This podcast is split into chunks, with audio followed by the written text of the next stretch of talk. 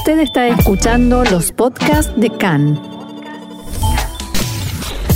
CAN, Radio Nacional de Israel.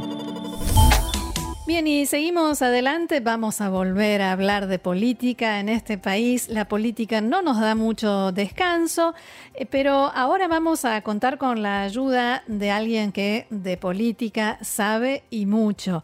Me refiero a Alberto Spektorovsky, profesor titular de la Cátedra de Ciencias Políticas de la Universidad de Tel Aviv. Alberto, shalom y bienvenido una vez más acá. Hola, ¿qué tal? Shalom a ustedes. Bueno, y como parece evidente que Yair Lapid va a recibir el mandato, si no cambia todo de aquí a dentro de dos minutos, eh, mi primera pregunta, mi primera pregunta es... Muy buena la acotación. Eh, eh, ¿Qué probabilidades te parece que tiene Lapid de lograr formar gobierno? bueno, es bastante difícil, la tiene bastante complicada, no imposible, yo diría que no imposible de formar gobierno, pero bastante difícil de que el gobierno se mantenga.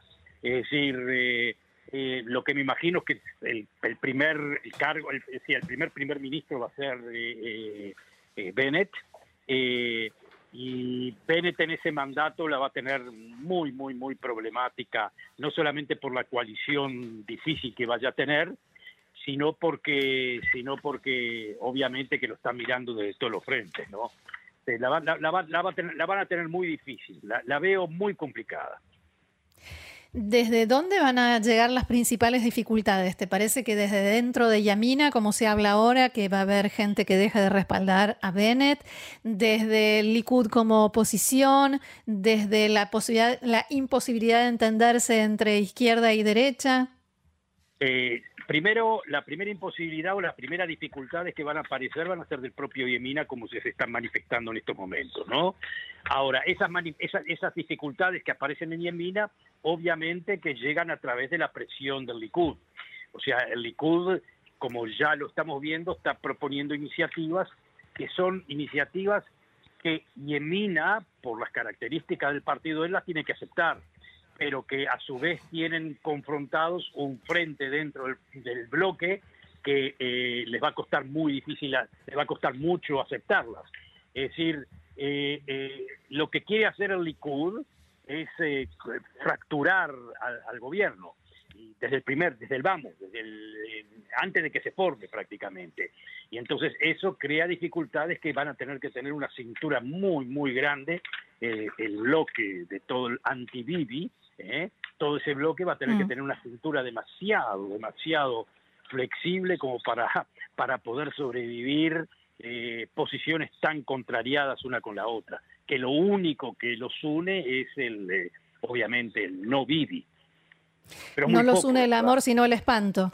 Ah, seguro, no, sí, sí, es el espanto de Vivi y, eso es bastante poco, bastante poco para unificar criterios, o para unificar criterios que puedan llevar a una gobernabilidad eh, que pueda, yo qué sé, que pueda durar, no, no, no, no te quiero decir durar eh, cuatro años, eh, ocho años, pero por lo menos dos años. Yo la, veo muy difícil. La verdad que tienen que ser este, magos en la, en la, en la, en la, en la, en la forma de, en el, manejo, sí. sí. en el manejo, sí, cierto. Eh, alguien escribió hoy, eh, específicamente Vendror Yamini en Idiota Chronot, escribió hoy que Benjamin Netanyahu cometió todos los errores posibles en este último tiempo durante la negociación. ¿Estás de acuerdo? Y si estás de acuerdo, ¿cuáles fueron esos errores que podrías señalar? para mí el primer error que hizo fue romper la coalición que tenía anteriormente, que era una coalición muy, muy este, potable con Gantz. Eh, le hizo la vida imposible a Gantz hizo la vida imposible a Gantz cuando, cuando no era necesario. Decía, podía haber mantenido a Gantz, podía, en definitiva, Bibi complicó todo ahí, eso fue ya de entrada. Y en la negociación ahora, este, en la negociación ahora yo creo que, no sé si fue un error, pero fue un error inevitable. No, no entendió, eh, básicamente, no fue, fue antes de la negociación, no entendió a Smotrich no entendió cuáles son este, los intereses eh, de Smotrich. Él pensaba que Smotrich estaba este, totalmente eh, focalizado con él, pero, pero la verdad que la verdad que no, que son intereses completamente diferentes.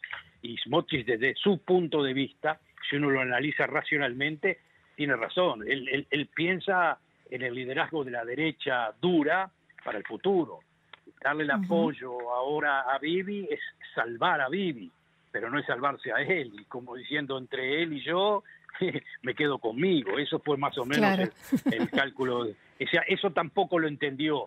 Y por último, esto último, digamos, pero ya no es para tanto, esto último, ya en los últimos, en la, última parte de la negociación, haber, haber quizás este, alineado a, a, a Bennett, pero ya, ya era imposible, ya ahora son golpes de ahogado prácticamente.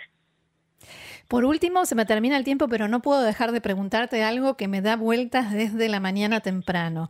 Y no, generalmente no creo en teorías conspirativas, pero ¿qué posibilidades te parece que hay de que Naftali Bennett forme este forme gobierno con Yair Lapid y justo antes de que el mandato pase a Lapid haga caer ese gobierno? Ah, eso no es demasiado conspirativo, eso es lo sería lo natural, diría yo. No, lo conspirativo sería que ya lo tenga planificado y organizado desde ahora. no sé, no, no es necesario ni que se planifique. Yo no creo mucho en teorías conspirativas, pero creo en una cierta naturalidad que, que, surge de las, este, de, las, de las contradicciones mismas de la, de, de, del desarrollo político. Por lo pronto, me parece bastante natural, inclusive antes. lo que va a tratar de hacer Bennett, obviamente, lo que me parece es hacer abrirle las puertas a los Jardín en, en la coalición eh, y de esa forma eh, el que va a salir afuera va a ser obviamente Lieberman eh, y de a poco, digamos, esperar, esa es la idea, digamos, esperar de que en el Likud haya como un levantamiento en contra de Netanyahu, en el momento que haya levantamiento en contra de Netanyahu, ya el Likud este, puede entrar también dentro de la coalición. Lo que pasa es que si hace eso, lo más paradójico y lo tremendo del asunto es que si él entra en una coalición de derecha pura, ya la derecha pura no, lo necesita a él. Claro. Él tiene siete bancas, o sea que Claro. dentro de todo es autodestructivo. Pero, pero digamos que en lo que le conviene a él hasta hoy es mantener eh, mantenerse del lado de la PID, desde el punto de vista de sus intenciones de, como de ser primer ministro, tener una chance de ser primer ministro, ¿no? O sea, si Alberto, lamentablemente tengo que interrumpir porque se nos termina el programa, así que eh, vamos a volver a, molestarte para seguir analizando porque es siempre interesante escucharte. Muchas gracias. Cómo no, muchísimas gracias a ustedes. Buenas tardes.